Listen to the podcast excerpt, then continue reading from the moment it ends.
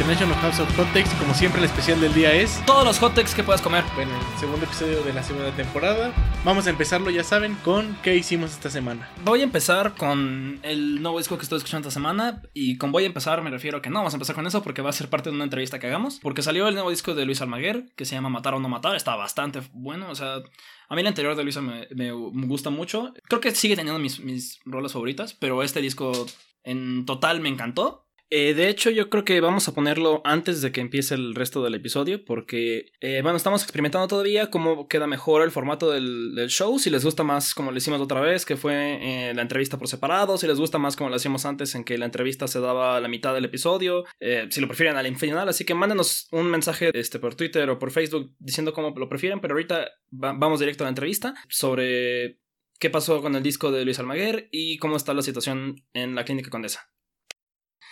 Eh, pues bueno, como habíamos dicho en el episodio, aquí estamos con Luis Almaguer, que fue básicamente lo único de música que, este, que quise hablar, porque llevo escuchando su disco constantemente y no he podido poner nada más en Spotify. Entonces, ¿por qué no te presentas, Luisa? Platícanos de tu disco y de, de quién eres como artista. Yo soy eh, Luisa, no, pues yo soy una cantante trans este, de la Ciudad de México eh, eh, y, y me dedico a cantar mi, mi, mi, mi disco que, que apenas saqué y además este también tengo un podcast como tú que es, es un podcast solo para personas trans y este y además ¿Y cómo se eh, llama? Ah, es la hora trans, sí, claro, perdón, es la hora trans, este, que está en Puentes MX, lo pueden encontrar en Puentes MX en la plataforma de, de estos maravillosos chiquillos que se llaman Puentes. Y aparte soy la Virgen del Sexo en, en asco.media y próximamente más, más personajes, Más pero hasta ahora. No has querido dar spoilers. pues este, viene una vengadora vegana en camino. Este, entonces me emociona eso, este, a ver cómo recibe la, la banda, pero yo creo que bien y me emociona mucho poder empezar otro personaje igual en asco, este, haciendo pura payasada, pero intentando informar este, a la bandita de cosas que, pues que yo no sabía y que, y que cuando supe me abrió el panorama, entonces me gustaría que todos sufrieran del mismo destino. como ves? Pues creo que yo te topé por primera vez como... Había escuchado el, el- el nombre de este Luis Almaguer. No sé si he escuchado, más bien como leído en, en ya sabes, eventos de Facebook que te invitan, pero nunca, nunca vas. Entonces es como, va a estar Luis Almaguer, va a estar Luis Almaguer. Y, como, Sí, ah. claro. y luego creo que fue en el concierto de Sailor Fag. la primera vez que te escuché y fue como, ¿Te gustó? Sí, no, o sea, el- yo siempre he descrito como tu voz como si estás contra la pared, sientes que atrás va a quedar como sombra, como si hubiera caído una bomba nuclear.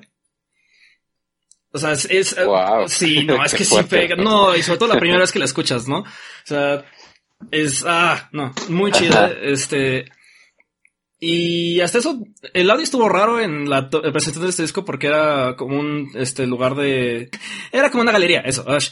¿El centro, ¿En el bordero? ¿Dónde? Sí, estaba, estaba medio raro como el audio para, para quien te abrió, pero cuando salió el tuyo ya se puso bien, es lo que iba a decir. Para quien te, ¿quién, quién abrió para ti en, en tu presentación? Que no alcancé a, ver- a escuchar. Eh, No, no alcancé a escuchar bien el, el nombre de la persona que abrió para ti, pero me encantó su música y su look como Ah. de Locos Adams, pero como mezclado con Manitas nerviosas, que yo creo que es quien manitas nerviosas. Sí, sí, ya me acordé que. Sí, sí, sí. Ajá. Qué luxazo. Este, no, un gran look, sí, sí, sí. Y además, eh, sí, exacto. O sea, creo que habríamos necesitado de un mejor audio para apreciar todo lo que Manitas tiene que, que ofrecer así eh, cristalinamente, pero aún así estuvo muy bien tenerla, tenerla por ahí y, y siempre su, su presencia y su onda oscura y, y electro, a mí me Sí. encanta, me encanta. Sí, súper chido para este abrir porque te puso en el mood y quedaba bien para mientras tomabas las chelas en lo que llegabas y todo, pero este entonces, a ver, platícanos un poquito de, de tu nuevo disco. El nuevo disco se llama Matar o no matar. Este salió hace una semana apenas, está ya en todas las plataformas, lo pueden encontrar. Em, es un disco que habla eh, sobre como distintas inquietudes que de repente he tenido al respecto de lo que observo a mi alrededor y un sentimiento que, que siempre me ha acompañado, sobre todo lo tengo más claro cuando voy al supermercado o a algún super algún mall, este, que es este sentimiento de horribles y fríos y, y este y la gente que va y, y, la manera en la que camina y lo que venden los productos eh, que nos envenenan y que son muy tóxicos y que contaminan muchísimo y que son parte de un ciclo pues de muerte eh, o sea en general de repente a mí el, el simple hecho de ir por un pasillo en el supermercado con el carrito implica o implicaba este de, la, tomar la decisión de matar o no matar únicamente y eso era como, como algo muy fuerte, o sea, algo que incluso me, me mareaba. Y de repente lo empecé a ver no solamente en el supermercado, sino que también es algo que se expande y que se, que está, que se encuentra en, en cada esquina al respecto de lo que comemos, de lo que consumimos en la televisión, del tipo de porno que vemos, de con quién nos juntamos, qué es lo que leemos, eh, qué consumimos, pues todo eso eh, de repente, obviamente llevado a cierto extremo, que es un poco mi naturaleza, pero eh, pues es decidir matar o no matar. Eh, de repente así lo vi. Es, es como eh, no existe consumo ético bajo el capitalismo, el disco. Más que racionalizarlo o, o intelectualizarlo, era más bien como una intuición, incluso es una molestia física eh, de mareo, de, de, vómito, de ser parte de algo que parece no tener salida. Pero no solo tiene que ver con el, bueno, sí, evidentemente tiene que ver todo con el sistema y con la, lo que obedece todo, ¿no? Este, pero digamos que de eso el sistema se diversifica de alguna manera, entonces lo encontramos de muchas, en muchas formas y presentaciones. Entonces, ahora no solo lo veía, ajá, y no solo lo veía yo en el machismo, que era algo que tenía mucho más claro, ¿no? Ahora me queda más claro eh, esa decisión desde el especismo y desde el racismo. Entonces, em, eh, fue, fue como un shock un poco, eh, como llegar a esa conclusión. También es una conclusión, te, digo, extrema, eh, pero, pero bueno, si no es extremo, ¿quién va a pelar un disco que es, que es este, que es tibio, ¿no? No se siente como, ah, escuchas el disco y te pones a intelectualizar los, los maldades del capitalismo tardío, sino es como de, verga, same.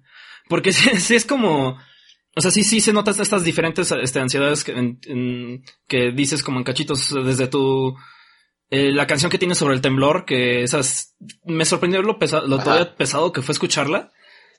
Como... Órale. Sí, no, es que mucha gente está, está, como, mucha gente platicamos y es como, sí como que tardamos mínimo un año de, en, en que nos fue de la verga y luego estábamos como pensando y haciendo tiempos y es como, ah, sí, pues de temblor a un año para después del temblor más o menos.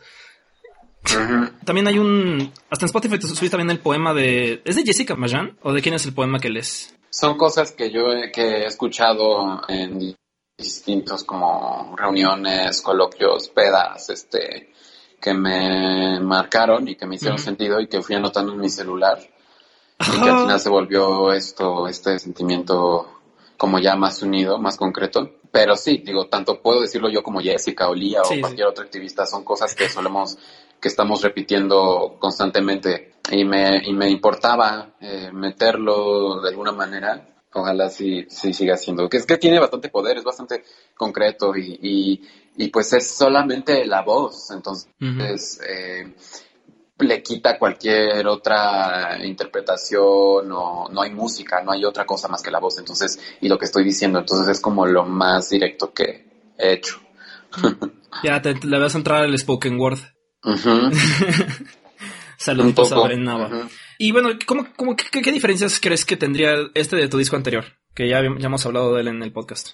El anterior, este, no, no, no tiene todo lo hice yo sola en mi sala, este, o bueno, en mi estudio. Entonces, este, no, sin ningún tipo de asesoría ni nada, o sea, fui absolutamente sola. Entonces, se escucha, eso se escucha, evidentemente es una, se escucha inmaduro, este, se escucha no poco producido, este, todo, todo lo hizo una amateur con su teclado, y eso se escucha.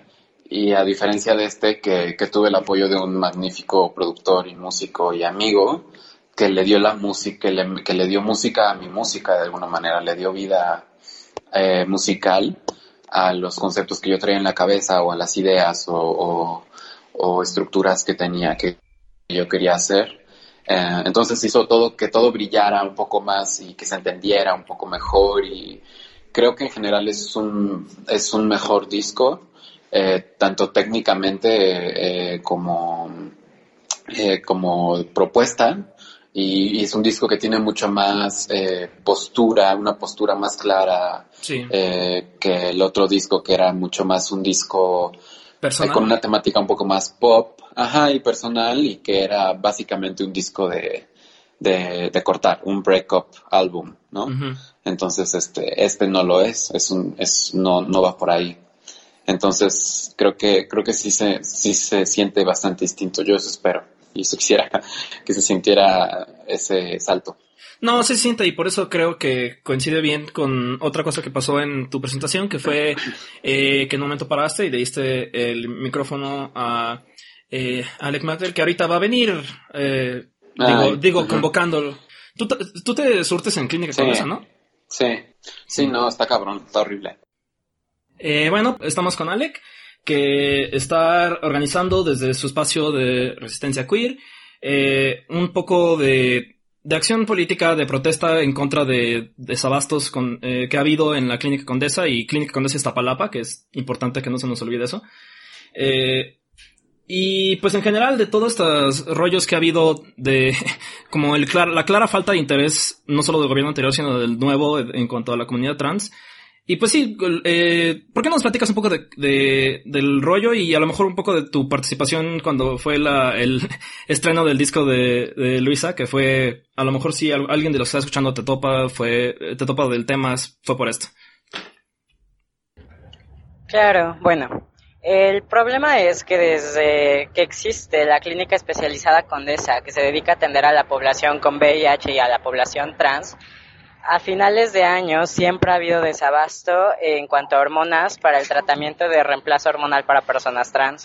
En este caso, para los hombres trans como yo, es la testosterona, para las chicas trans son los bloqueadores, los estrógenos y un tercer elemento que no recuerdo. Pero eso es una constante porque a finales de cada año, antes incluso de que se inaugurara Condesa Iztapalapa, por el mes de septiembre, octubre dejaba de haber hormonas y esto era algo que se mantenía en un promedio de 3-4 meses, la escasez. Nadie decía nada y llegaba el cargamento y seguía. Cuando se inaugura hace poco más de dos años Condesa Iztapalapa con los mismos preceptos que Condesa especializada, sucede lo mismo. En ambas clínicas existe desabasto a finales de año. Lo más reciente es que desde el mes de septiembre del año pasado en Clínica Especializada Condesa no hay hormonas para las personas trans y en Condesa no las hay desde el mes de octubre. Al pedir que nos den la información sobre entonces a dónde se está yendo el presupuesto que supuestamente está destinado para las hormonas, el personal no sabe respondernos, nos mencionan incluso que hay endocrinólogos a los que ni siquiera se les ha pagado, que no, no existe realmente un motivo de ser en el que ellos estén conscientes del desabasto y nos dan largas. En un principio nos decían van a llegar en diciembre. Tú llamabas en diciembre, seguías sin haber hormonas y te decían que ya para el próximo mes aquí estaban volvíamos a presentarnos en la clínica y otra vez que no están. Hay rumores de que van a llegar en marzo, hay rumores de que van a llegar en abril de este año, pero ya son más de seis meses sin tratamiento hormonal y aparte ni siquiera es seguro. O sea, de boca de endocrinólogos, de enfermeras que trabajan en las clínicas, nos han dicho,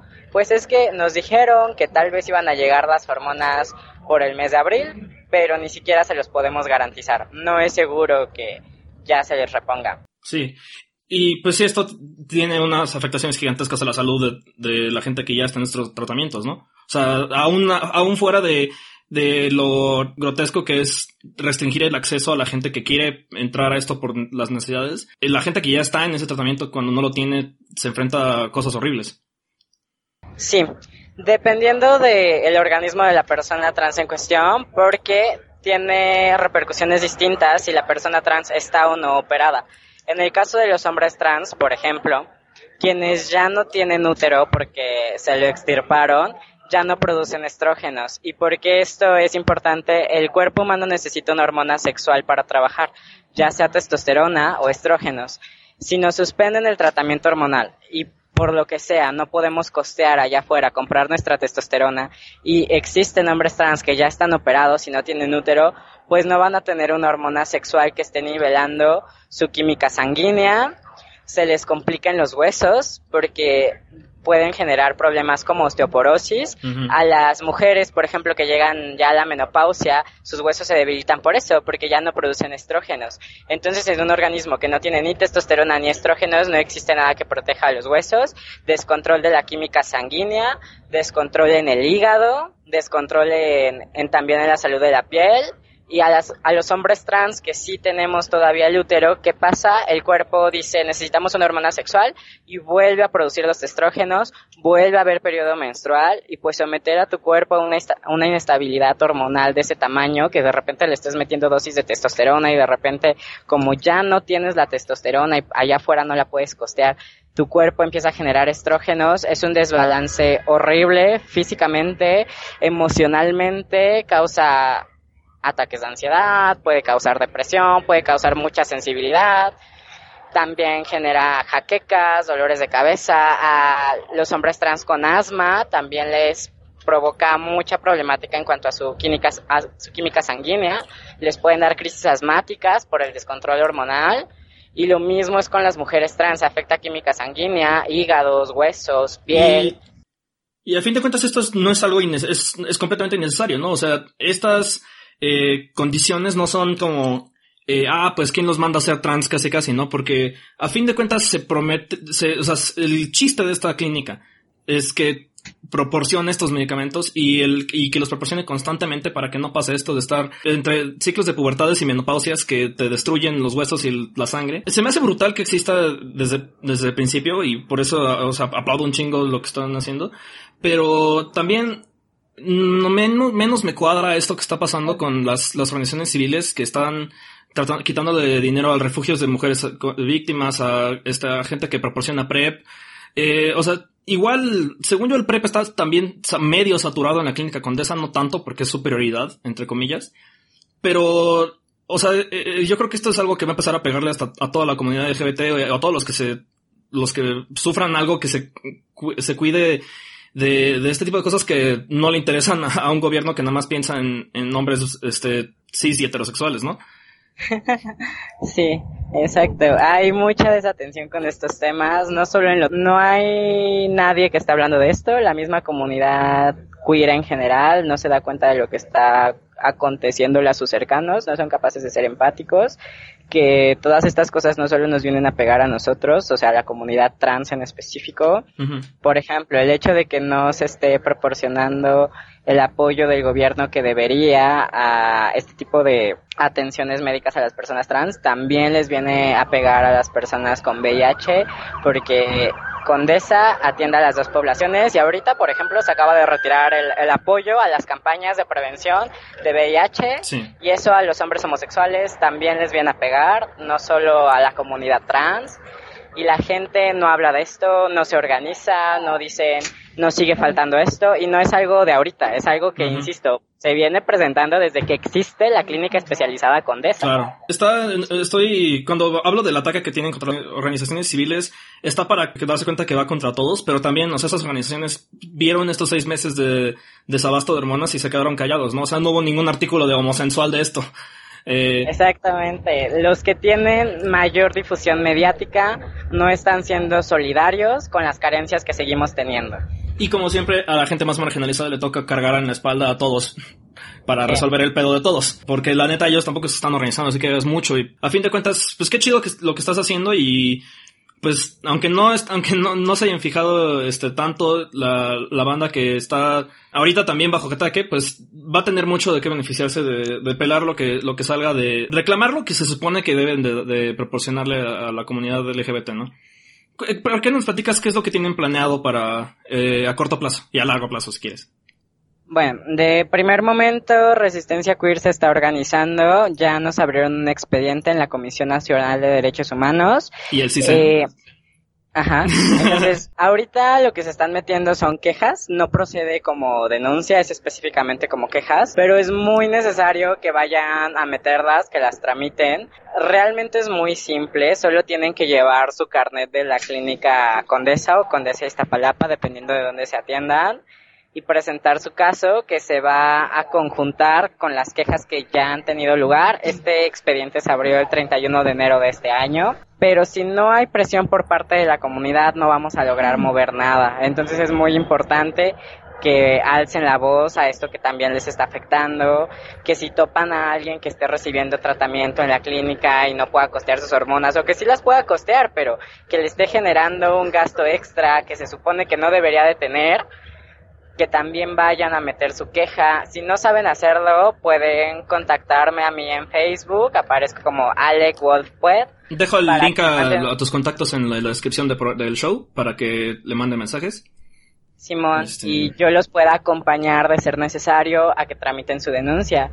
De la misma forma, ha habido algunos abogados que han estado dispuestos a asesorarnos en una demanda colectiva para exigir que se nos den las hormonas, pero para que se pueda dar lugar y se pueda organizar esta demanda colectiva, se necesita que la comunidad se dé cuenta de lo que está pasando y la misma comunidad trans se pueda acercar para que ya empecemos a tomar acciones.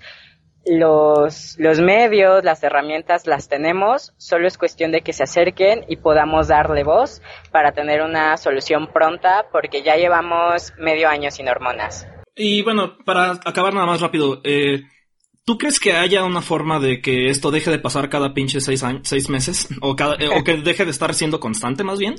Eh, o sea, ¿consideras que hay algo como que se pueda ver, aunque sea futuro, aunque sea eh, cosas que hacer, que, vamos a estar viendo este, que se impulsen en este sexenio por lo menos?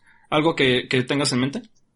Sí, probablemente si existiese un tratado como el que existe para que se provean los retrovirales para las personas con VIH, eh, enfocado justamente a la atención médica que necesitan las personas trans en el tratamiento de reemplazo hormonal, podríamos ya respaldarnos con eso, no solo para que se exija el tratamiento hormonal en clínicas Condesa y Condesa Iztapalapa, sino para llevarlo un poco más allá, porque estas son las dos únicas clínicas que existen en el país para atender a personas trans y están en la capital. Y así podamos también exigir que se abra al menos una clínica en cada estado de la República para que las personas trans puedan tener acceso a su tratamiento de reemplazo hormonal. Eso se ve que se va a hacer una pelea un poquito más ruda, pero eh, pues esperemos que con este eh, que ya, ya con este shock que le está llegando a la comunidad de que las cosas no van a seguir así solitas este como, como estaban antes y que sí estamos bajo ataque de, pues o sea no es sorpresa que esto pase cuando AMLO se la pasó toda la semana hablando con Hugo Eric Flores, ¿no? O sea, no, no sale sin querer. Entonces, pues es hora de, de, ponerse las pilas y pues qué bueno que hay gente que desde antes de que le afectara a todo el mundo se, se puso las pilas antes. Entonces, eh, pues muchas gracias, Alec. Dejo tus contactos y pues bueno, eh, también dejo el links al disco de Luisa. eh, qué mal que no pudo estar en para la segunda parte de la entrevista porque también este, ella, según yo, se, se surte de, de... Sí, ella se atiende en Clínica Condesa. Claro. Entonces, pues bueno. Ahí está, ya tienen, ya si quieren ponerle cara a alguien que le está afectando directo, aquí tienen este, dos caras. entonces, pues bueno. Hasta luego. Muchas gracias. Gracias a ti, hasta luego. Bueno, y ahora vamos a seguir con el episodio normal. Sigue lo que Raúl vio esta semana. Yo lo que vi esta semana fue básicamente ese disco y eh, lo que vamos a seguir platicando. Entonces, pues bueno, espero que les haya gustado la entrevista. Y pues bueno, sigan con el episodio. Y pues bueno, eh, ¿tú qué has escuchado? Yo esta semana escuché dos bandas. No, una es este un poquito más vieja, pero yo la empecé a descubrir. Que es King Gizzard and the Wizard Lizard. Y sacaron un nuevo disco no hace mucho tiempo que yo fue lo que escuché y me agradó bastante. Pensé que no me iba a gustar. Ya había escuchado una o dos canciones viejas. Y como que sentía que no eran mi estilo, que me distraían un poquito. Y sobre todo yo escucho música para cuando estoy leyendo o cuando estoy trabajando. Lo-fi beats. Exacto. y el nuevo disco de King Gizzard and the Wizard Lizard le apunta bastante a hacer lo-fi beats. Te chilan todo. Exacto. Entonces me agradó, entró como dentro de mi mood para trabajar y ya lo seguí escuchando. Yo solamente, a mí solamente me gustaba mucho una hace un buen, pero como que sí cambió mucho su sonido hasta ahorita y Está- Sí, de hecho los empecé a escuchar eh, más y sí se nota bastante la transición de como tres, tres discos atrás a cómo eran hace un año. La transición de su sonido de hace dos años para acá, de hace un año para acá y ahora. Y la verdad es que todo desde el principio me gustó, pero mm, como que no estaba dentro de lo que quería escuchar para trabajar o para leer. Y el último disco se me hace que está muy muy cool. Yo lo recomiendo bastante y pues igual está cool como para trabajar o leer, ¿no? O sea, no no voy a decirles que es puta el mejor disco del año o No, lo no a hacer. un concierto ni eso así. pero- Exacto. No, no creo que ni siquiera ir a un concierto. ¿Qué otra, cosa- qué otra cosa escuchaste? Y escuché una banda que ese sí me gustó, me gustaría ir a un concierto, se los recomendaría si lo ven en algún lado o escúchenlo de verdad, está muy bueno, que se llama Kurangbin. Está difícil de pronunciar, pero bueno, les vamos a dejar el link. Esta vez sí. y está muy cool. Son un baterista, un bajista y un guitarrista y toda su música está muy muy muy muy cool. Son tejanos, pero creo que la mamá, los papás de la bajista son mexicanos, entonces de repente como que cantan en español. Y no, no, no, me gustó un buen.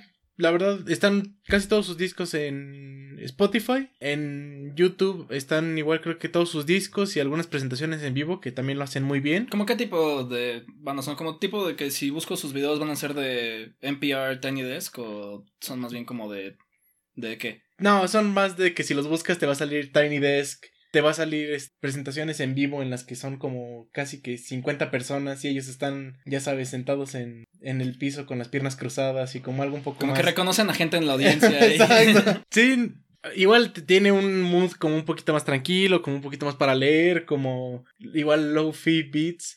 Pero, ¿se acuerdan de hace como un año que les recomendé Chicano Batman y que les encantó? Sí, no sabes, llegaron como kilos de cartas de wow, me cambió la vida que Raúl hablara de Chicano Batman. Es más o menos como de ese estilo. Entonces, Mándenos este, fotos de sus tatuajes de Chicano Batman, por favor. Este.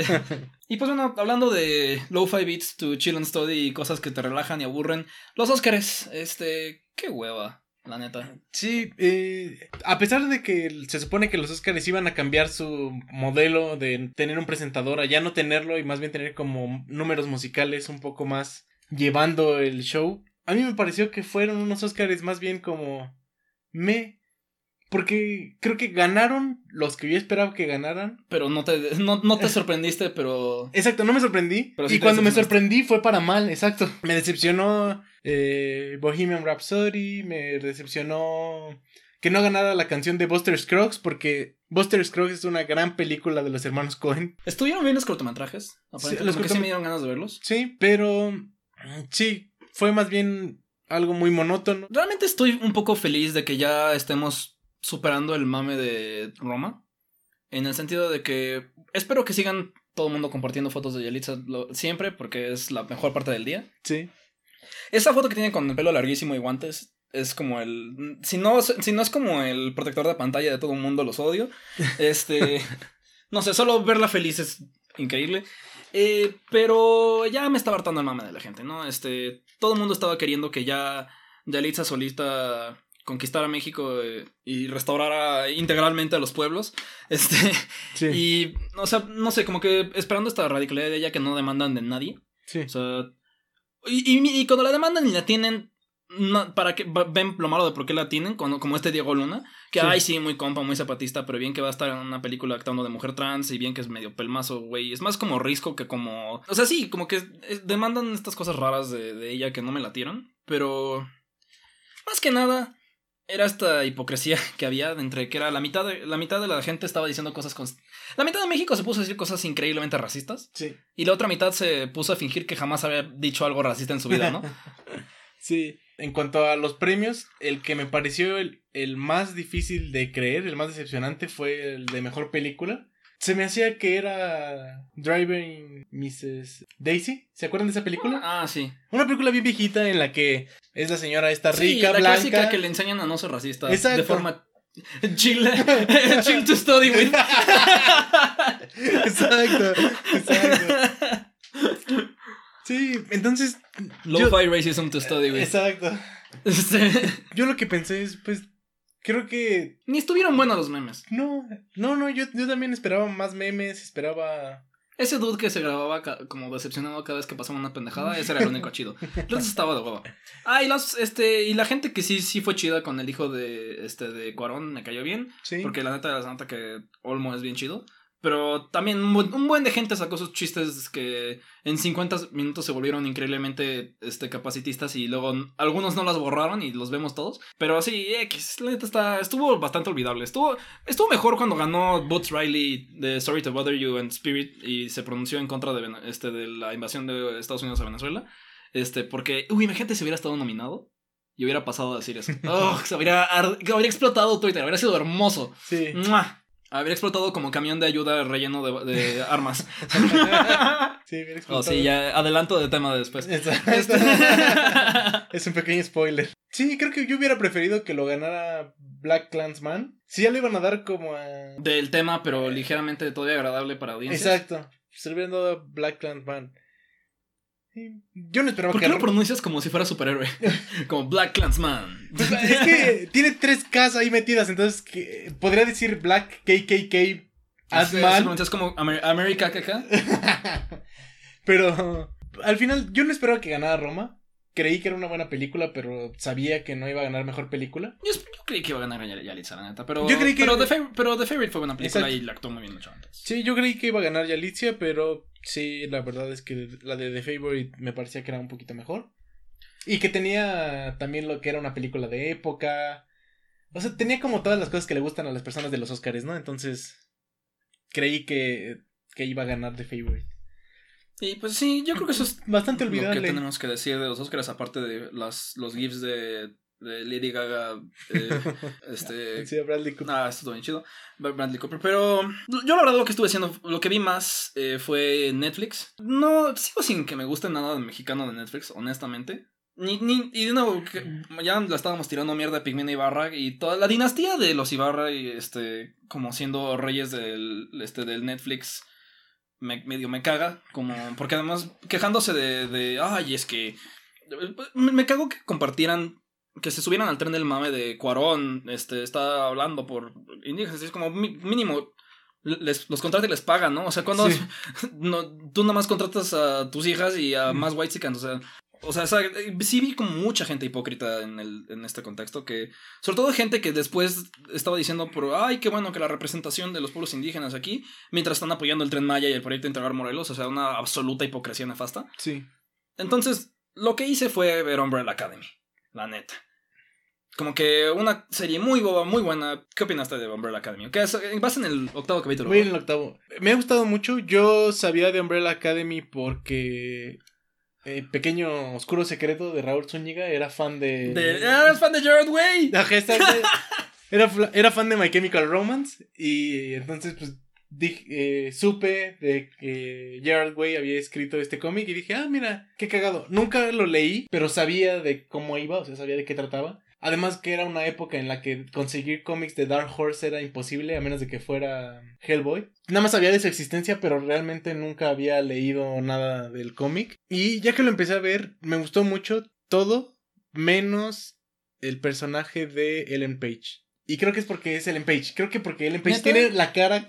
Es que la cara de Ellen Page, como que Está no. muy aburrido hasta que no está aburrido. Exacto, El personaje de exacto. Page. Y ya que no está aburrido, no está tan interesante. ¿no? Está, está chi- está chido. Los capítulos donde, justo donde shit hits the, eh, cuando, donde shit hits the fan, ajá. Sí, cuando, cuando realmente explota todo, están muy chidos. Creo que como que esos capítulos, a mí me... Como que se nota, decían que Gerald Way es pésimo haciendo historias, pero muy bueno haciendo personajes. Y le- les creo porque se nota que cambiaron la historia para Netflix. Sí. Y mm, algo que me molesta mucho de las, las series de Netflix, estas como superhéroes como de segundo de segunda categoría, Sí. que no son Marvel, pero digo, las que hace este M Night Shyamalan, que tiene como ahora ya tiene aparentemente un universo de superhéroes con Glass y todo esto y están pendejísimos porque desde Unbreakable están siempre me ha molestado este tipo de superhéroes que el superpoder es como ser ligeramente más fuerte, ¿no? Como más como que si lo pusieras contra un eh, como güey de pesas olímpicos sería más fuerte. Sí. Porque siempre, siempre se me hace muy tonto que esto pasa en Umbrella Academy mucho, ¿no? Que uno de los- de los güeyes tiene de superpoder ser súper fuerte y se pelea con otro dude Que, Que- resulta ser casi lo mismo que de fuerte. sí, que es como, oh, o sea, sí dicen, ah, es que es un profesional, y es como, Ok, pero no es superpoder, no tiene. No empezamos con media hora explicando superpoder, ¿no? O sea, Sí. aquí me molesta que la gente. Que, y dice, es que. O sea, spoil- no voy a spoilear como qué pasa con esa, esa trama, pero empieza con. Es que mi padre quería que yo necesitaba para salvarme el mundo. Es como. Eres como vagamente fuerte. ¿Cómo vas a salvar al mundo? O sea, tus superpoderes que puedes. azo- Si azotas una puerta se rompe. Tampoco es que toques algo y se haga trizas, ¿no? O sea, porque si, y, y pasa eso porque no tienen presupuesto para que mate gente de un solo toque. O sea, si, si se pelea con alguien, tiene que ser una pelea interesante. No, entonces no puede ser tan súper fuerte. Sí. Este, y entonces eso, es- eso lo que hace es que a veces tienen como motivaciones tontas o que hacen cosas ilógicas en el estilo de ¿por qué no simplemente hacen tal? Sí. Y es porque la, la fuerza de sus po- superpoderes depende de cuánto presupuesto le queda al episodio y de qué tanto tienen que avanzar o no el, el trama. El plot, sí. Ujú. Y eso hace que también que las, las personales a veces sean nefastas en lo que no pueden resolver una cosa porque bla, bla, bla. O sea. Pero una cosa.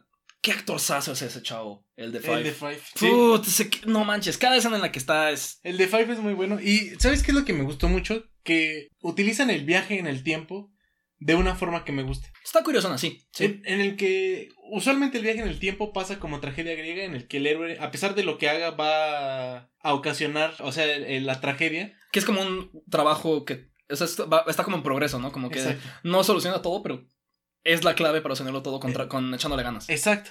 Y aquí lo que hacen es que. eh, Obviamente es eh, un viaje en el tiempo como no pegado a la parte de sci-fi muy dura, sino más bien pegado a la parte de sci-fi de superhéroes.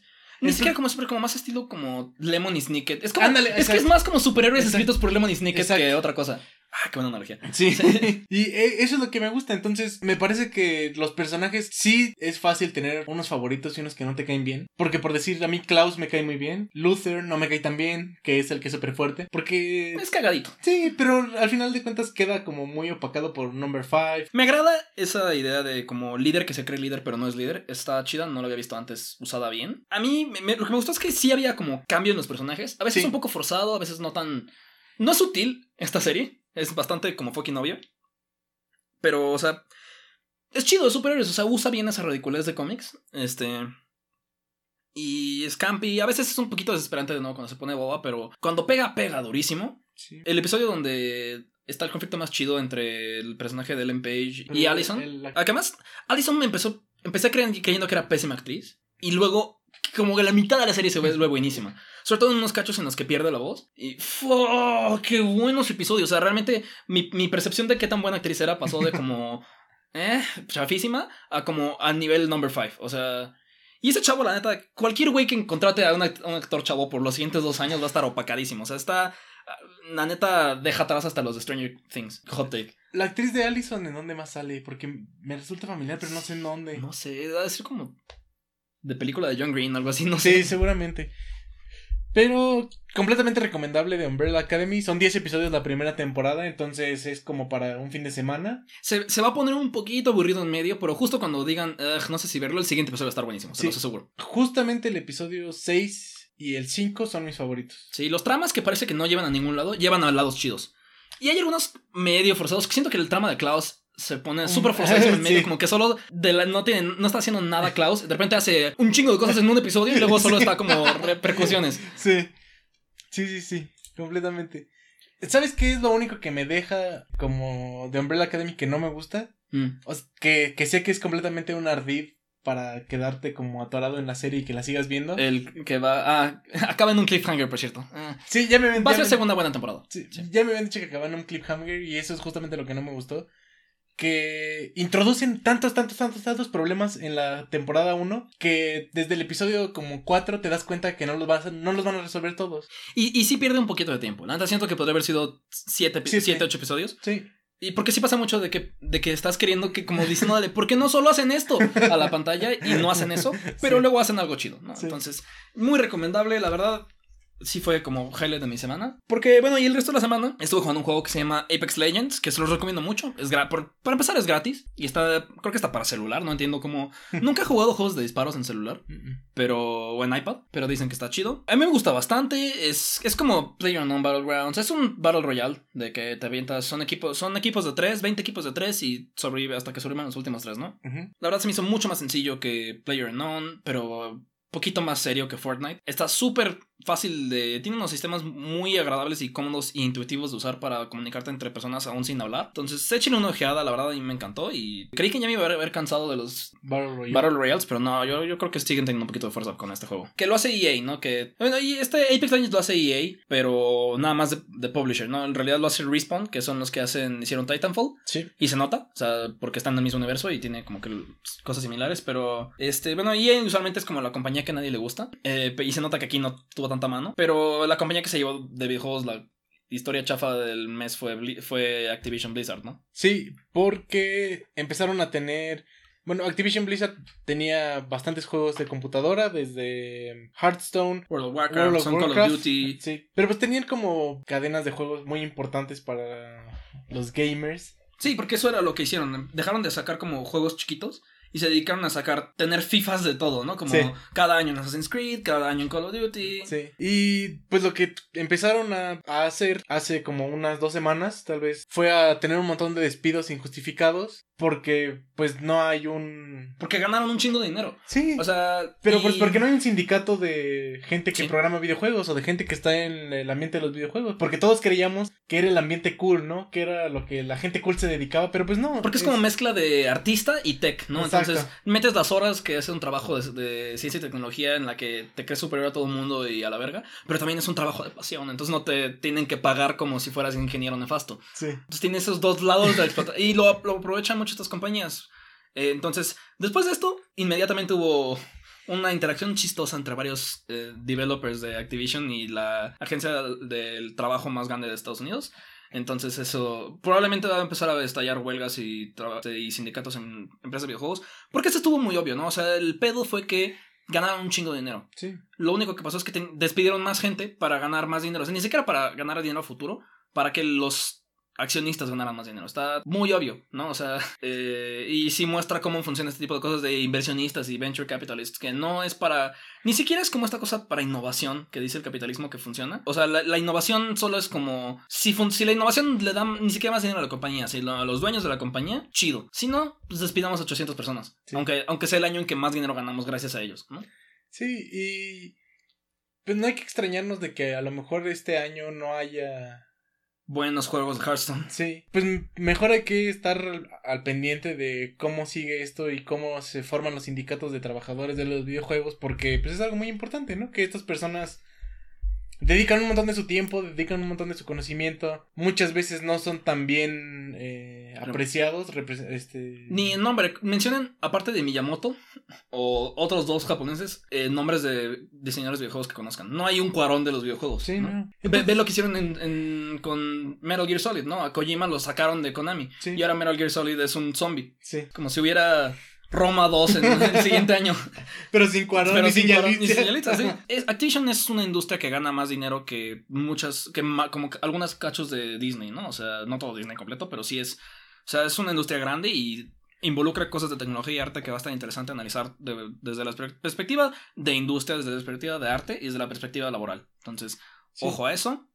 Y pues habla, para regresar, en lugar de hablar de juegos que han salido últimamente, eh, les platicamos que este rol se consiguió un Switch barato y ¿qué, qué estuviste haciéndolo? Yo eh, tuve de verdad de los mejores meses de mi vida al jugar Legend of Zelda Breath of the Wild. A pesar de que ya salió hace dos años, de que tiene una expansión, el juego ya de por sí está excelente. Si no lo han jugado porque no han tenido dinero, de verdad yo les recomiendo, si son muy fans, Ahorren. usado.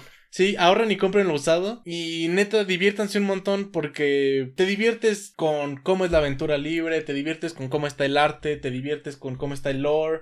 Es el perfecto juego para regresar de la chamba y relajarte. Sí, o es, es ¿sabes qué? me O pasaba? pasar todo el sábado. ¿no? Exacto, ¿sabes qué me pasaba? Que cuando me había dado cuenta ya había pasado todo el sábado jugando y no había avanzado nada en como las metas principales, porque te puedes ir a todas partes y no hacerle caso a las metas principales y ya. La este es un pequeño spoiler que ya toda la gente ha hecho. La batalla del jefe final no es tan cool como te gustaría, pero creo que cierra muy bien todo el juego. Entonces, al final te da como una sensación de que no perdiste tu tiempo. Mándenos mensajitos si, si la expansión vale la pena, porque no estamos seguros.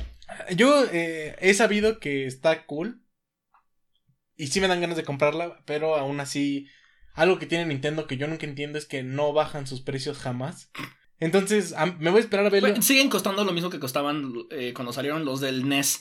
O sea, nunca bajan sus Sí, precios. espero este buen fin ver que la expansión está más barata y comprarla, pero de momento lo que jugué de Legend of Zelda me encantó. No hubo una sola cosa que yo dijera como de, ah, pero, o sea, más que lo de la batalla del jefe final. De ahí en fuera todo está excelente. Que puedas conseguir armas y se rompan, me gusta mucho. Que puedas cocinar, me gusta mucho. Explorar de verdad todo el mapa. Los personajes también son entrañables, muy divertidos. Es que tiene algo que no tenía los otros Legends of Zelda, en el que el lore se expandía mucho más allá de lo que era Link, Zelda y Ganondorf. Entonces, eso me dejó como una sensación mucho más divertida, como mucho más entretenida para un público ya de nuestra edad, veintitantos. La buena noticia, no tan mala para las personas que no tienen tanto dinero como yo, es que van a sacar un nuevo juego de Legend of Zelda remasterizado para Ah, Awakening, ¿no? Ajá, el Link's Awakening. Que fue el primer juego de Legend of Zelda que yo jugué junto con mi hermano. Y pff, es un gran juego. Gran, gran juego. Estoy esperando a que lo saquen para el Switch. Pues nada, ya sé que está medio ridículo que les pidamos comentarios después de dos años de que salió el Breath of the Wild. Pero pasen a las redes sociales a comentar qué opinaron ustedes. Si no lo han ¿Cuándo que no lo han acabado? Pues yo he, yo he sabido de personas que llevan un año y siguen todavía con misiones eh, secundarias, encontrando secretos. O sea, de verdad, es un. es- Cada, cada peso que te cueste es una hora. Exacto, más o menos. Bueno, y pasando a. Antes de irnos en contra de, de la cuarta transformación como sucios eh, conservadores de izquierda este, que somos, aparentemente, eh, vamos a irnos contra los otros conservadores de izquierda porque nos acabamos- me acabo de dar cuenta que aparentemente somos nosotros el contraste noventero que no les gusta. Porque, bueno, Wikipolítica se volvió partido, o bueno, por lo menos el de Jalisco. Sí, en Jalisco. Lo cual yo medio aplaudo. ¿Tú qué opinas? Sí, eh, yo creo que se veía venir. ah, es que no sé, porque Wikipolítica venía hablando ya desde hace un buen rato como. Era de lo único que debatían, honestamente. Sí, pero llevaban un buen rato así diciendo en el no, nosotros tenemos como este enfoque anarquista, comillas. Y tenemos este enfoque de. No, que- dicen un enfoque este, Anon o Sí. Occupy Wall Street o así, pero. Sí, pero ellos decían claramente que no querían ser un partido político. Porque eran ¿no? horizontales. Exacto, porque tenían una estructura horizontal y los partidos siempre tienen una estructura vertical, pero pues al final resultó que sí tenían una estructura vertical y que esta estructura vertical decidió hacerlos partido, ¿no? Porque Porque no eso fue lo que aguantó, ¿no? O sea, Exacto. Eso era lo que se veía venir a todas luces, ¿no? No podían vivir todo el tiempo siendo una estructura horizontal. y, y jugándole como lo querían jugar, ¿no? O Exacto. sea, podrían haberlo hecho, pero no bajo los juegos que estaban haciendo de no, no representar nada más que la horizontalidad. Que de todos modos, lo que yo leí de esta situación es que se tradujo bastante en que la cara iba a ser Kumamoto, pero no iban a apoyar nada como realmente como un movimiento desde un principio. Ni siquiera como moto, ¿no? Porque no quieren verse como un mesías. Exacto, entonces están en el... eh, estamos en contra de que el gobierno siga con políticas que no van a favor del ambientalismo, pero... Están a favor de cosas buenas y en contra de cosas malas. Sí, pero O sea, pues es, es como cool. Sí, pero es como tu tío panista, ¿no? Noté que no mencionaron aborto. Exacto. No, pues eh, no, no- no está nada claro qué es lo que van, qué movimiento van a apoyar, ¿no? Porque tienes que tener un movimiento el cual apoyar como partido político para tener resonancia Una con el público. de algo, ¿no? Porque la única que tienen firme es la de sin votar. eh, Ah, sí, sin voto no hay dinero. Pero eso ya nadie le va a importar. Ya ganó Morena. Exacto. O sea, ya a todo el mundo le vale verga eso. Sí. Los partidos políticos ya no van a importar. ¿Cuándo es lo que- mencionen quién es una figura importante del PRI? ¿Narro? O sea, este, del PAN. El- los partidos políticos ya valen tanta verga que los dos homofóbicos más grandes de México no están en el PAN, están en Morena. Sí. No, o sea, Hugo Eric Flores y Carlos de Al. Sí. Que por cierto, ah, Carlos de Al le- les- lo demandaron dentro de internamente en Morena y yo creí que se iba a disculpar algo así por sus comentarios homofóbicos y no, dijo como me- casi casi llegó, lo corrieron de su propia audiencia a su abogado porque casi llegó y les vale verga putos, o sea, esto increíble. Ah. ah, espero que ese, ese drama está bien chistoso. Morena, Morena absorbió a casi toda la sociedad. ¿no? Sí, Entonces- Morena monopolizó todo. Entonces, si, si Wikipolítica, que ahora el partido se llama Futuro, quiere tener, va, va a tener que representar algo y el artículo que leímos fue de Viridiana Ríos.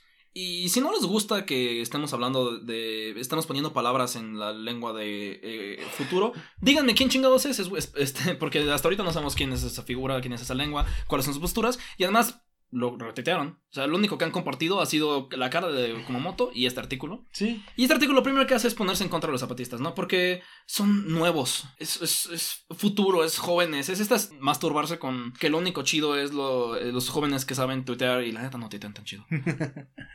hace falta esperar para ver qué es lo que va a ser futuro, pero desde un principio yo le pronostico que tenía que venir con algo que tuviera punch, con algo que, que los, pues no sé, con algo que les diera como un espaldarazo en español, como en... Que no, no, no pueden solamente representar la horizontalidad vertical, no pueden solamente representar la representación sin representación, no pueden representar solo ser progres que no están apoyando el aborto, no pueden representar ser eh, a favor de la redistribución por en contra del zapatismo.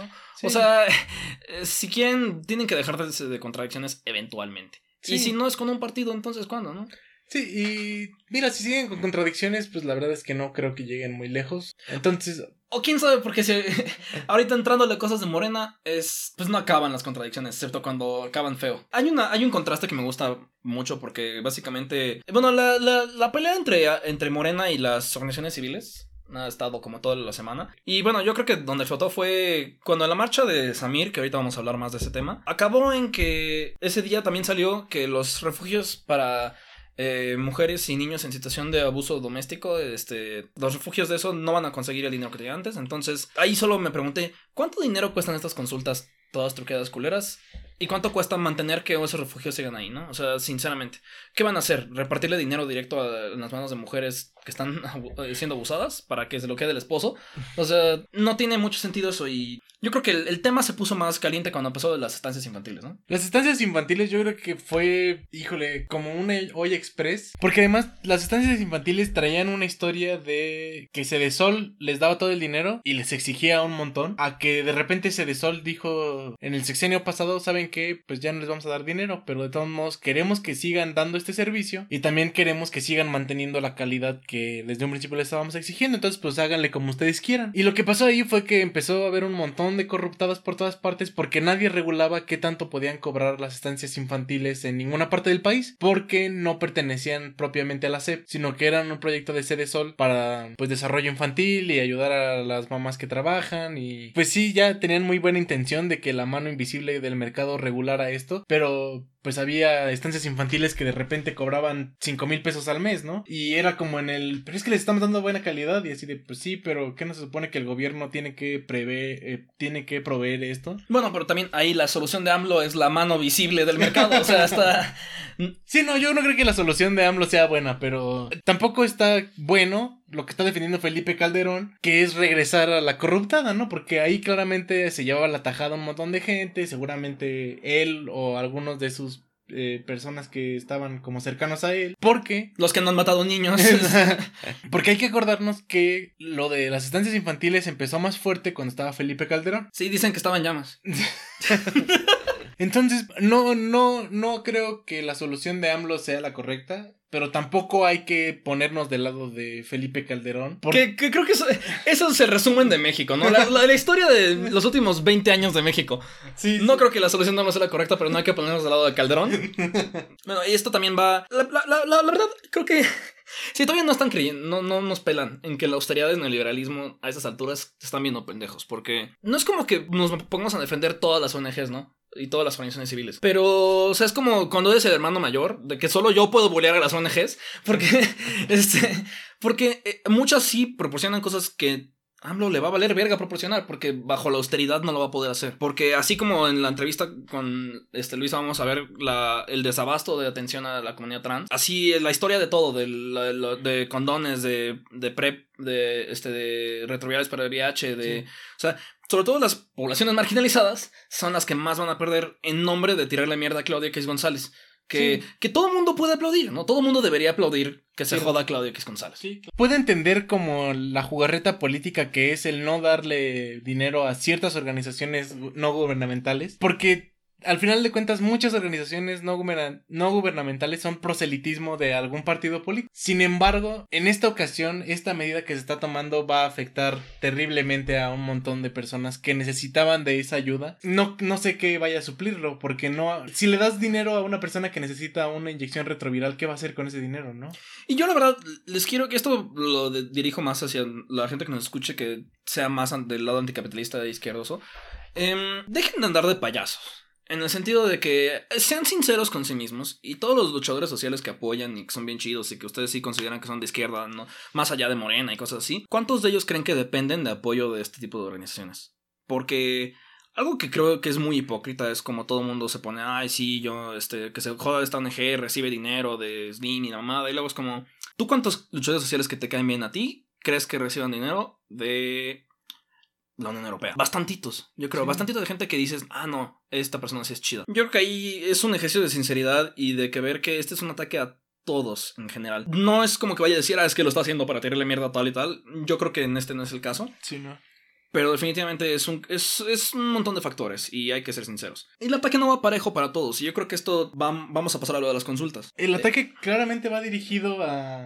En el caso de las ONGs no hay forma de, de discriminar, va a afectar a todos. Pero en las consultas se ve claramente como la Guardia Nacional es la herramienta perfecta para que las consultas siempre salgan bien, ¿no? Todo esto entre un montón de comillas, pues sí define un montón quién va a votar o no cuando hay pinches granaderos cuidando las urnas, ¿no? Cuando está el presidente municipal esperando a ver quién, quién vota, Exacto. cuando hay, llaman, traen acarreados, cuando... Para empezar, el principio de las consultas, o sea, desde cero son ilegales, ¿no?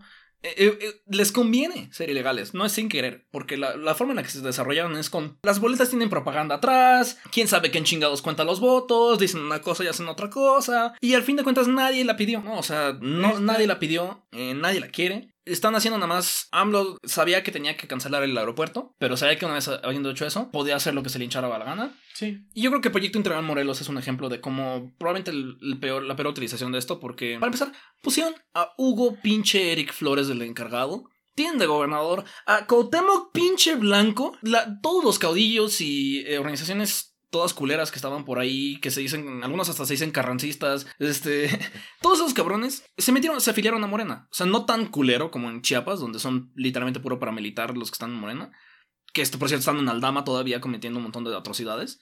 Y cuando digo se metieron a Morena es que muchos fueron candidatos y muchos siguen recibiendo apoyo de ellos, ¿no? O sea, cuando tira- le tiramos mierda a Morena por lo que le está haciendo a las comunidades indígenas, no es en abstracto, es en algunos casos hasta directo. Y en este caso estuvo un poquito más, pues no sabemos quién mandó la llamada, pero cuando tenemos a AMLO llegando a decirle a ambientalistas indígenas que son conservadores de ultraconservadores que, que son oposición pagada por los neoliberales, realmente nos sorprendemos de que parezca muerto alguien el día siguiente. AMLO, en, de- eh, a fecha que grabamos, no ha dicho el nombre de Samir Flores una sola vez. Sigue culpabilizándolo, sigue diciendo mierda. Ha habido mil teorías de conspiración de si de, de, de quién lo mató, si fue este Slim para poder eh, que hubiera mejor, la, para tirar la consulta y desestabilizar, o si fue George Soros, o si fue eh, Bill Clinton, o no sé, ca- cada mamá, que se fue el PAN, que se fue Calderón, o que...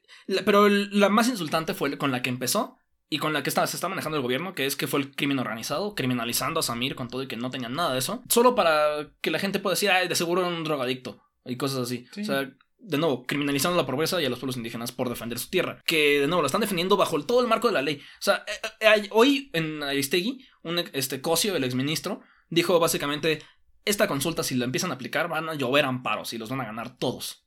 O sea, es un desperdicio del todo el dinero que ya tenían invertido. Porque esa es lo- lo- la razón. O sea, AMLO se dio cuenta que si quiere seguir siendo de este juego neoliberal de progreso, va a tener que tener el apoyo de las empresas. M lo dijo. Todo esto como engranaje que se está moviendo en este momento dentro del país es para dejar un monumento de Tata Obrador, ¿no? O sea, Sí. todo esto, todo esto que estamos viendo es Tata Obrador va a pasar sobre lo que sea que tenga que pasar por dejar un legado, sin importar en dónde, a quién afecte, a quiénes tenga que matar, qué leyes tenga que romper. No, no va a importar porque eso es lo que nos ha demostrado, ¿no? Eso es lo que hemos estado viendo, eso es lo que significa la Guardia Nacional, eso es lo que significa el...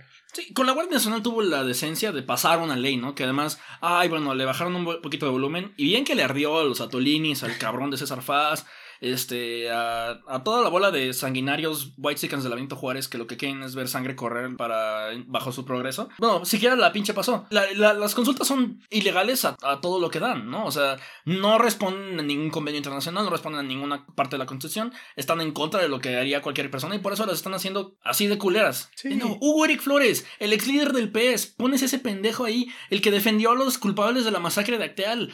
O sea, ¿por qué esa alianza con el PS va a seguir ahí jodiéndonos aunque ya no tengan registro? Sí. Ni siquiera estoy feliz de que no tengan registro porque ahí van a seguir matando gente. Lo que me da la impresión de todo esto también es lo claramente neoliberalista que está haciendo este proyecto nacional. Sí, todo este proyecto está dirigido claramente a que a las empresas les vaya bien, está dirigido a que Nestlé le vaya bien, está dirigido a que a un montón de empresas que les interesa el tren Maya, que les interesa la, la hidroeléctrica, que les interesan eh, la legalización de la marihuana, porque también hay empresas detrás de eso.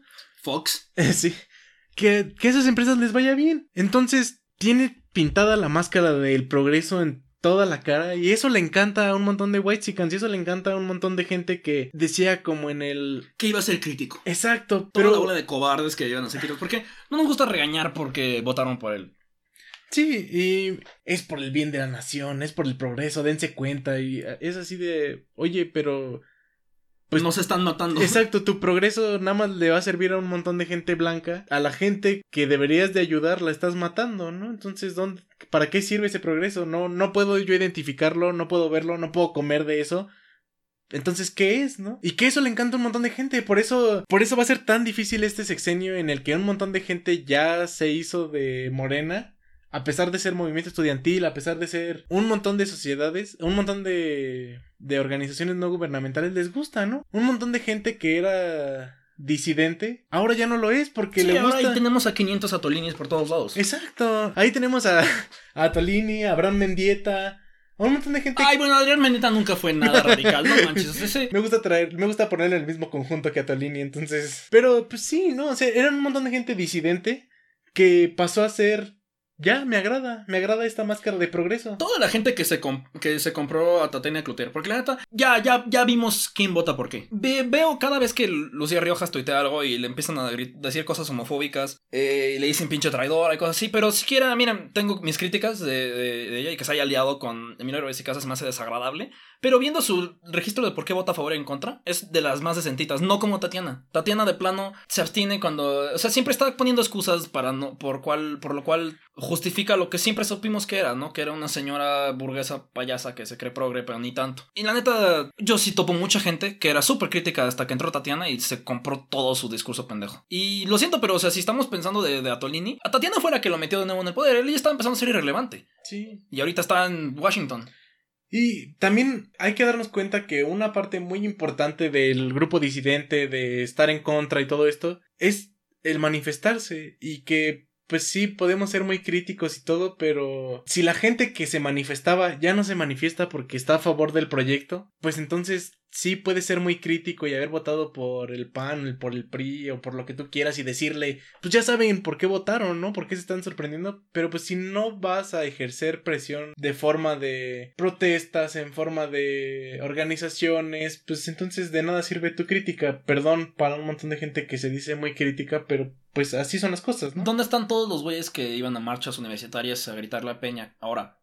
¿Qué están haciendo? Nada, porque el movimiento estudiantil, o sea, está, como, está estacionado con las intermitentes puestas, o sea, sí. no podemos decir que ya valió verga porque no sabemos leer el futuro, pero... Eh, vamos. Sí, pero lo que podemos pronosticar es que la próxima marcha con muchísima gente va a ser la marcha Fifi. Porque la neta, o sea, la marcha de, de, Samir en contra de. para que cancelaran la consulta que no se canceló y que, de nuevo, esa consulta acabó con un 60%, porque la, la mayoría de los votos a favor Muchas eh, localidades se rehusaron a, votar, pero las que sí votaron de poblaciones de, que se rijan por usos y costumbres o que sean de, que vayan a ser afectados por la termoeléctrica, votaron en contra, ¿no? Mayoritariamente.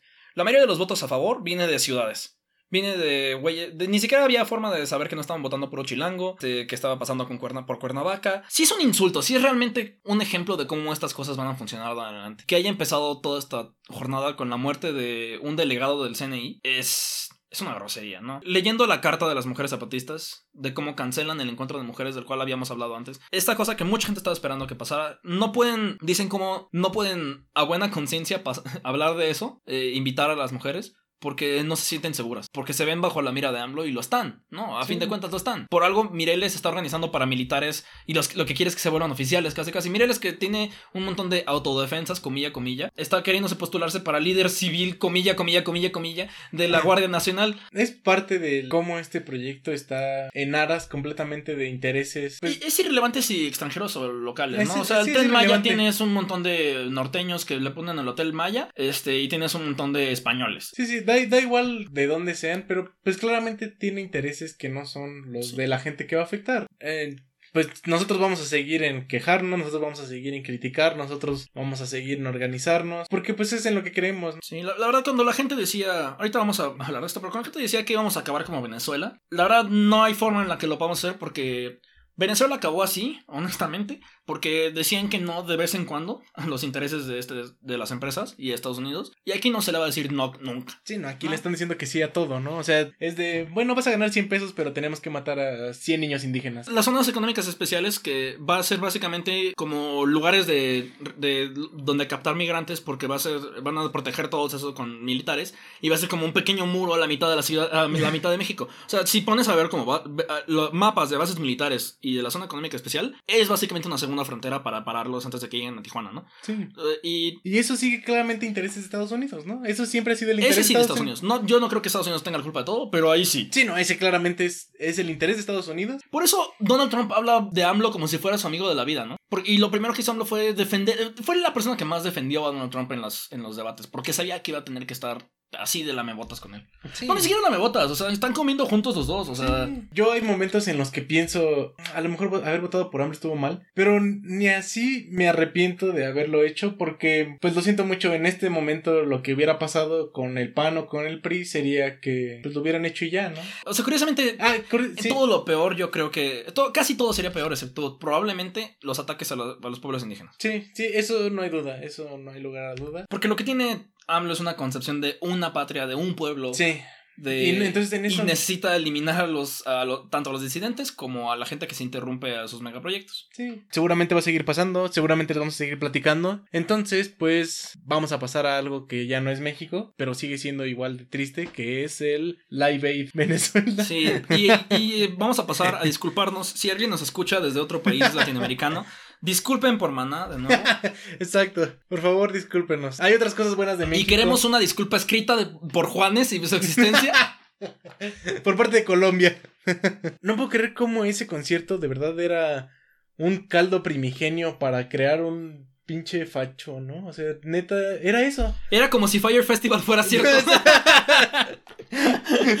Manan sale a, a decir que Venezuela tiene que dejar entrar la ayuda humanitaria, pero pues han estado aceptando ayuda humanitaria desde hace un buen de tiempo por parte de la UNESCO. De un buen de organizaciones que ni me gustan, ¿no? O sea, Sí. ni siquiera me gustan las organizaciones que están dejando pasar. No soy mega. Dice que digas, uy, la UNESCO, a huevo, te- siempre hacen todo bien. Pero, o sea, son más decentes que literalmente el güey que hizo un genocidio en, este, en Guatemala que manda- mandó Trump ahorita.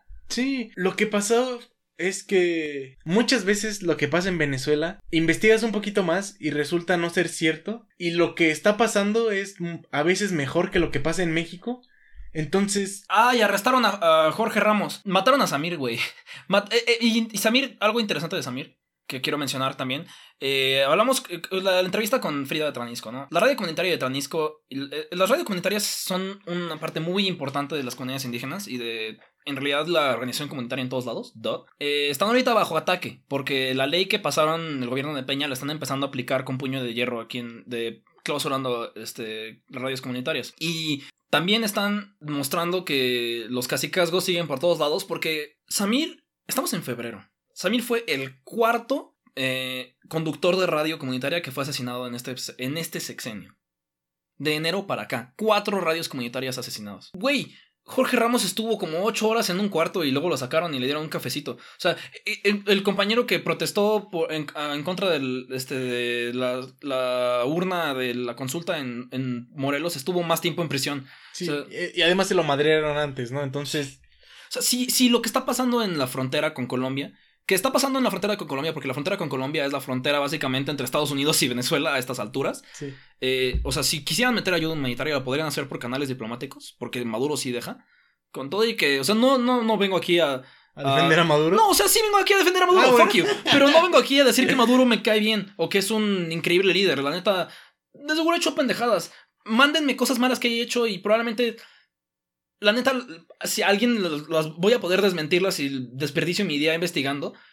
Y ahí va a acabar la conversación, porque lo que noto es que hay acusaciones de un lado, respuestas de otro, y ahí muere. No, no hay. Se cambian de tema. Es, es como, ah, Maduro hizo tal cosa. Bueno, sí, pero estuvo por esto y por esto. ¿Qué respondes? Pero Maduro hizo esta otra cosa. Y así es infinito. O sea, no hay una. No veo un debate serio.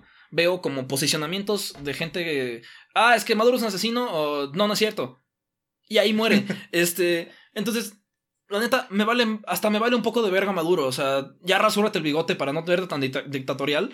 Porque, pero sí, este, no tengo por qué estar, no tengo por qué estar defendiendo a Maduro porque veo a una política exterior gringa más agresiva que nunca, donde los camiones de ayuda están llenos de alambre de púas para que hagan bloqueos. No manches, van a, van a comer un montón de hierro para, les hace falta para los huesos. Y haciendo como mentiras abiertas, ¿no? Como dicen, ay, nos tiraron bombas molotov desde el cielo. Y luego, no, bueno, fueron gas, gas pimienta que explotó. Y es como si no funciona el gas pimienta, soy químico. Este, y luego ves fotos de periodistas que están ahí, como Luis Hernández Navarro, donde los güeyes de Colombia están prendiéndole fuego a la propia ayuda que están mandando para salir en fotos, ¿no? O sea, ya estamos en la época del internet, se notan esas cosas. Sí. Pues lo que va a pasar es que, justo como M lo decía, en cinco años vamos a ver en retrospectiva y va a pasar como lo de Honduras, ¿no? Esperemos que pase como fue del último golpe que le dieron a Chávez, en que Chávez se mejoró con el golpe, se dio cuenta de, mm, hay un montón de racismo en mi pueblo, y mejoró un poco la, calidad de vida de Venezuela para las comunidades marginalizadas. Eh, se dio cuenta más que nada por toda la gente que. Porque todos los demócratas que les importaban los derechos humanos le decían chango, le decían un montón de insultos racistas. Y aquí también, vean a todos los white Venezuelans. ¿Cómo son esos? la mayoría de la gente que está en Twitter defendiendo esto son un montón de güeyes que ah, en el decían, ay, nos morimos de hambre, y en el tweet anterior están hablando de que, de que les encanta pedir sushi de tal lado, ¿no? O sea, órale, esa ayuda humanitaria va, que, es salsa teriyaki o este... Y no sé, la neta, lo que pienso cuando veo lo que pasa en la frontera es que si estuviera pasando en México, ya habría 70 muertos. Sí. Cuando pasa en Oaxaca, hay 6 muertos. Sí. ¿No? En un solo día de manifestación, ¿no? Eso no es. A ese nivel de provocaciones. O sea, no ha habido un muerto allá. Es lo que veo. O sea, no, no, no salen como. Este. Si esto estuviera pasando ahí. Si fuera la APO contra la policía ya se acuerdan de lo que pasó cuando fue la APO contra la policía. Vamos a darnos cuenta de qué es lo que está pasando y gran parte de lo que está pasando en Venezuela es, pues tienen un bloqueo económico, ¿no? Un bloqueo económico por Estados Unidos que además luego les cobra un montón de penalizaciones, entonces pues eso es lo que está pasando en ese país en específico.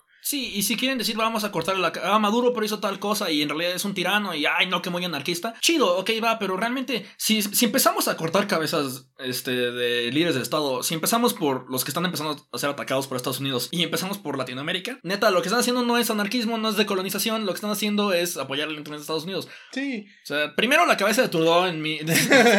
siquiera Macron, ¿no? Ese sí ya van como a la mitad de una... Lo que vamos a ver es que en Venezuela de repente estos white venezuelans tiene que haber un mejor nombre para eso. Eh, sí, pero pues la van a pasar bien y las personas que lo van a pasar bastante mal son las personas pobres, las personas que son indígenas, las personas que están... Chavistas o no chavistas. Chavistas o no chavistas, pero que no son de la clase alta. Y pues eso va a pasar en México también. No estamos muy lejos de que la Guardia Nacional llegue a, a territorio zapatista. Ahí sí vamos a tener un montón de cosas de qué lamentarnos, ¿no? Porque estos choques seguramente van a tener un montón de muertos, un montón de gente inocente. Y mucho menos marchas, mucho menos apoyo. Exacto. Va a haber gente aplaudiéndolo, ¿no? Sí, va a haber un montón de gente aplaudiéndolo. Entre ellos, seguramente Estados Unidos. Probablemente, no creo que le mole, no creo que sea su prioridad. Pero no es su prioridad porque ya saben que se va a encargar AMLO, ¿no? Exacto. O sea, AMLO no les va a decir que no. Que no, no les va a decir que sí a todo. Porque digo, también tiene que haber una reganada de pastel para, para TV Azteca. También tiene que haber una reganada de pastel para los hoteleros de Chiapas, tienen que, tiene que haber una rebanada de pastel para Romo y sus amigos. Pero bueno, o sea, aquí todo el mundo, necesitamos la iniciativa privada de todos lados. Entonces, llégale Nestlé, llégale los gringos con mesura, ¿no? El punto es que cuando que haya inclusión en, en, el, en el saqueo de las tierras zapatistas, que haya inclusión, este, que haya paridad este, en, el, en el Senado mientras aprueban eh, quitarle, quitarle dinero a los refugios para mujeres, abusadas. O sea, así se va a ver todo, ¿no? Como... Eso es lo que pinta que va a pasar, ¿no? Entonces, no queremos ser profetas. Pero ya empezó. Sí. O sea, Samir fue el primero. Sí. No va a ser el último. Porque, de nuevo, todas las reacciones de AMLO a lo que pasó con Samir han sido continuar el ataque. Decir la consulta va, decir el PIN va, decir pinches Samir que se jodan, pinches güeyes este, que nada más están, son conservadores. La verdad, ¿dónde está la crítica de la gente que, sal, que decía que iba a ser crítico, no? ¿Se va a quedar como en el ay, no está tan chido? ¿O van a salir a las calles como salían con Peña? Bueno, pues los dejamos con esto que estaba un poquito triste, pero más bien es una invitación al ir a la acción, porque eso es lo que estamos abandonando, se está viendo que se está abandonando. Y pues ya saben, estamos en redes sociales, yo estoy en Twitter como arroba rules, he intentado tuitear un poco más. Eh, está el Facebook del podcast, que es International, International House of Hot Takes. Está el Twitter del podcast que es arroba iHotPodcast. Eh, está la página del podcast. También tenemos el Patreon. Pasen a dejarnos un poquito de dinero para poder grabar más fácil esto. Sí. Y también, de, nuevo, si algo no les pareció lo que dijimos, déjennos, mándenos, un, sobre todo en el, en el, Twitter contestamos. Sí. Arroben a Raúl si quieren decirle específicamente a él que es un cabrón. este, porque estamos dispuestos a platicar, ¿no? O sea, sí muchas de las cosas en las que nos ponemos súper firmes es porque o, tenemos fundamentado o lo que falta es que alguien nos diga este, en qué estamos mal. Pues sí, en general no estamos opuestos al debate. Entonces lleguenle, díganos de cosas eh, y les contestamos de cosas. Entonces, ah, y saludos a los de Chorino Marx que ya regresaron. Ah, sí. Escúchenlos, igual pásenos a decir qué les pareció. Bueno, sería todo por el segundo episodio, entonces... Hasta luego. Bye.